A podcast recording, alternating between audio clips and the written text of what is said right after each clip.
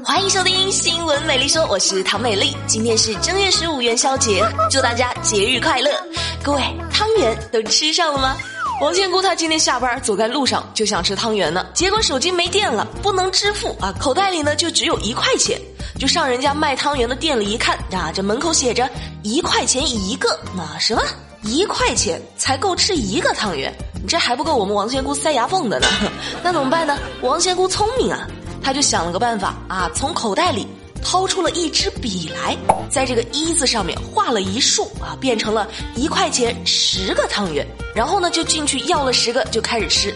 吃完之后就给人家一块钱，然后差点被老板追着打死。王建国还不服气，边跑还边说呢：“哼，你小心我下次再加一撇，变成一块钱一千个。你要脸真的要脸？大家伙珍惜还能听见王仙姑节目的日子吧。”我总感觉啊，这家伙哪天出去啊，能让人打死了。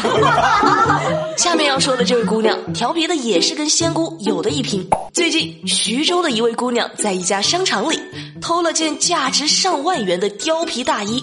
啊，大概是以前没有穿过这么好的衣服。实不相瞒，我也没穿过。这姑娘呢，把衣服偷回家之后呢，不知道怎么扣扣子，于是呢，她带着衣服回到了商场，准备咨询营业员，结果被正在调查的警察抓了个正着。哎呀，这姑娘心是真的大哈，我都找不到形容词。来，你悄悄的告诉我来，你的本意其实不是偷这件衣服，对不对？你就是想吃牢饭，想疯了。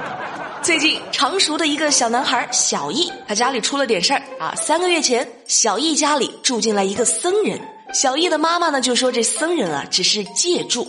但是不久前，小易偶尔发现这个所谓的僧人和他的妈妈同居了。丧心病狂！现在小易的妈妈是连班都不去上了，就整天在家陪着这个僧人。据了解，小易的妈妈呢，自从丈夫去世之后，就非常的信佛。那这个僧人呢，也是她网上认识的。僧人表示自己啊没有出家，只是个沙弥，如今有缘分就还俗了。那佛教协会的工作人员则表示，沙弥也是佛门弟子，他的这个行为呢已经触犯了僧规戒律。有网友就说呢，说这货啊要是到西天取经的话，都出不了长安城，路过个盘丝洞就直接全剧终了。说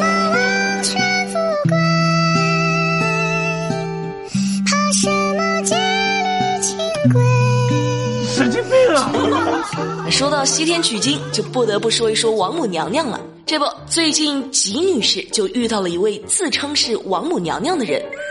吉女士的丈夫被查出了癌症，吉女士呢四处求医，后来经过朋友介绍，认识了冯某和陈某。这个冯某呢自称是王母娘娘二太子。陈某呢，则自称是冯某的宫妃，能治百病。于是，绝望之中的吉女士付了六万块钱的治疗费给冯某。冯某和陈某两人给吉女士的丈夫进行了两次治疗。更让人匪夷所思的是，这第二次治疗还是通过视频来进行的云施法。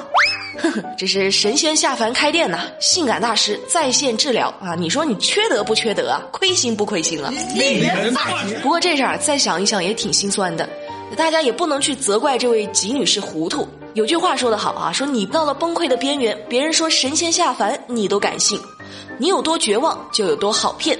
哎，还是希望吉女士的丈夫能够好起来。也希望这些缺德的骗子啊，能够练点仙丹给自己补补啊！还王母娘娘，你怎么不说你是哮天犬呢？呵呵，现在的骗子就都都这么戏精的吗？最近，杭州男子顾某因为沾染上了赌博，输光了所有的积蓄，这手头上没钱了，就想着从同学那儿骗一点过来，于是对自己的老同学陶女士进行了蓄意诈骗，三个月内先是假称结婚。后来呢，又说车祸，甚至假扮自己的父亲来做担保，还让朋友华某假扮交警一同行骗，是连续骗走了同学陶女士二十余万元，而骗来的钱呢，都被挥霍一空。没有的条件，有钱。目前顾某和华某已经被刑拘。哎，你说你对得起人与人之间的信任吗？这位陶女士啊，这次啊，咱们长个教训。那有些人啊，你把他当同学，他都不把自个儿当人。二月八号，安徽宣城的民警发现一名男子一个人在高速上行走，就赶紧上前询问。原来啊，这名男子呢和女婿一起开车，中途休息的时候呢，他就想下车喘口气。结果女婿以为岳父在车上，油门一踩就开走了。民警打电话告诉这位女婿时，他已经开出了一百多公里，还没发现岳父丢了啊！行了，啥也别说了，你就好好想想，你回家之后该跪点啥吧啊！怕是十个榴莲都不够啊！那是我爸爸，那是。我最近发现一件事儿啊，说现在的年轻人最担心的问题，已经不再是变胖或者变丑了，而是秃头。眼看着这头发呀，就一把一把的往下掉啊。据韩国媒体报道，近年来富含整容的中国游客人数进一步减少，而韩国的业内人士则表示，这种现象确实存在。现在呢，去韩国整形医院咨询的担心脱发的中国人增多了，越来越多的中国人来韩国不再是整容。而是做植发手术，吓得美丽赶紧摸了摸我目前好像还挺充裕的发量啊。那照这个趋势发展下去，我觉得咱们中国的美颜相机大概也要发明一个增加发量的效果了啊！光美颜还不够啊。其实话说回来，美丑也好，发量多少也罢，最应该注意的呀是健康。二月十二号，山东青岛六十八岁的宋大妈在健身器材上吊起了自己的脖子，把自己呢吊在单双杠上，双腿悬空，跟着音乐在空中跳起舞来。